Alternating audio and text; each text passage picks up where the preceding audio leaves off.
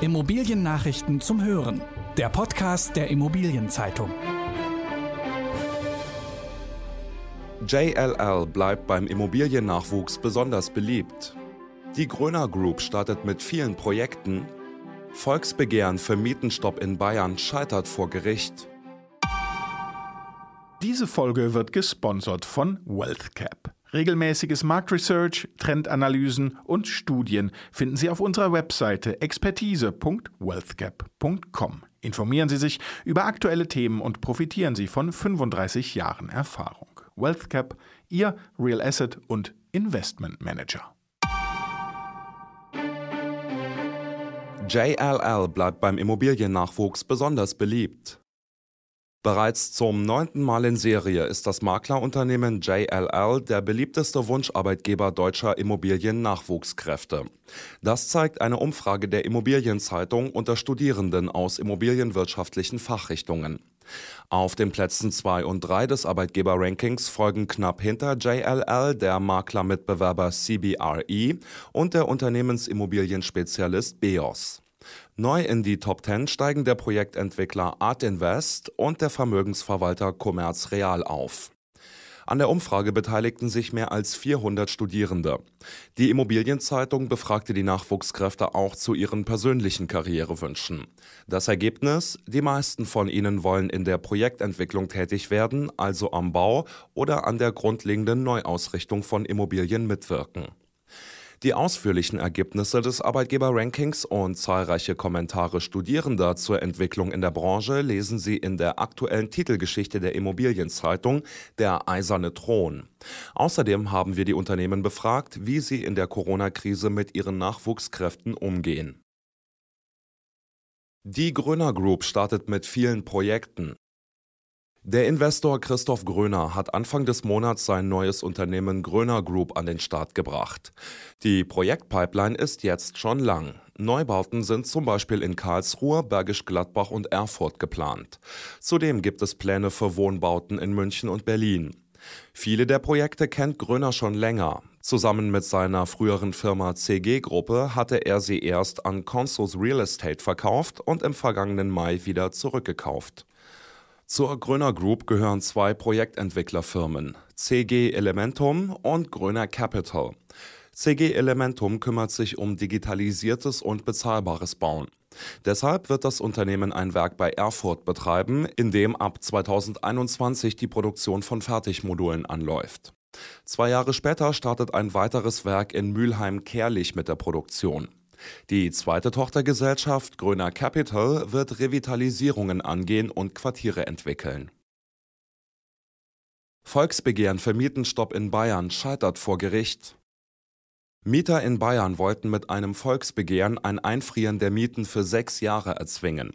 Der Bayerische Verfassungsgerichtshof hat nun mit einem Urteil diese Forderung gestoppt. Das Argument der Richter, die Länder sind überhaupt nicht zuständig, nur der Bund kann einen Mietenstopp verhängen. Spannend werden jetzt die Folgen für den Berliner Mietendeckel.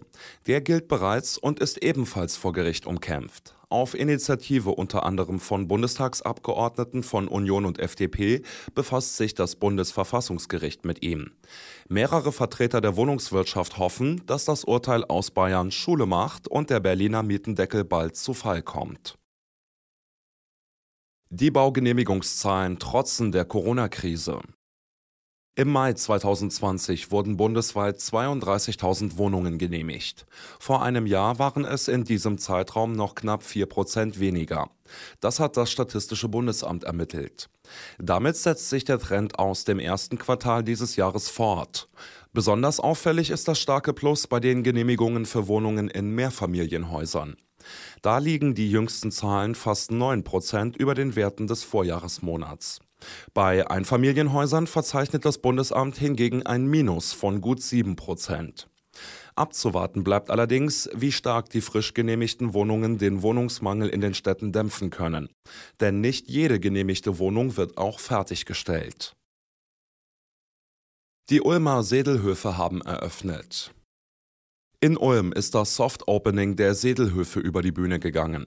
Dreieinhalb Jahre lang haben DC Developments und DC Values an den vier Gebäuden gearbeitet und mehr als 200 Millionen Euro investiert. Jetzt stehen am Ulmer Citybahnhof 18.000 Quadratmeter für Einzelhandel, Gastronomie und Dienstleister bereit. Dazu kommen Büros, Praxen und Wohnungen. Die Wohnflächen werden für im Schnitt 14 Euro pro Quadratmeter vermietet. Die Vermarktung der Wohnungen läuft seit einem Monat. Die Einzelhandels- und Gastronomieflächen sind mehr als zur Hälfte vermietet. Unterschrieben haben zum Beispiel Edeka und die Burgerkette Five Guys. Und für die Büros soll es mehr Interessenten als Angebot geben.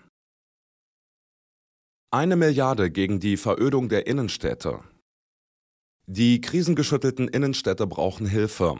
Die Bundestagsfraktion von Bündnis 90 Die Grünen schlägt jetzt ein Rettungsprogramm vor. Dafür soll rund eine Milliarde Euro vom Bund fließen. Ein Städtebau-Notfallfonds müsse Städte vor allem dabei unterstützen, ihre Zentren wieder attraktiver zu gestalten, fordern die Grünen. Denn durch den Umsatzrückgang in der Corona-Krise, den Onlinehandel und die Schließung vieler Filialen von Galeria Karstadt Kaufhof drohe die endgültige Verödung. Das verursache nicht nur wirtschaftliche, sondern auch gesellschaftliche Probleme. Der Städte- und Gemeindebund unterstützt die Idee. Das Geld solle Kommunen helfen, leerstehende Gebäude zu erwerben und für eine neue Nutzung zu sorgen. Das könnten Geschäfte, Wohnungen oder grüne Oasen sein. Der stark umstrittene Mietendeckel wird die Juristen noch weiter beschäftigen. In der kommenden Folge bringen wir Sie auf den neuesten Stand zur Situation in Berlin und Bayern. Das waren die wichtigsten Schlagzeilen der Woche aus der Immobilienbranche. Redaktion Jutta Ochs, Robin Göckes, Volker Thies und Lars Wiederhold. Alle Infos gibt es zum Nachlesen in der aktuellen Ausgabe der Immobilienzeitung. Jetzt 10 Euro sparen mit dem Schnupperabo. Mehr Infos unter iz.de slash Schnupperabo.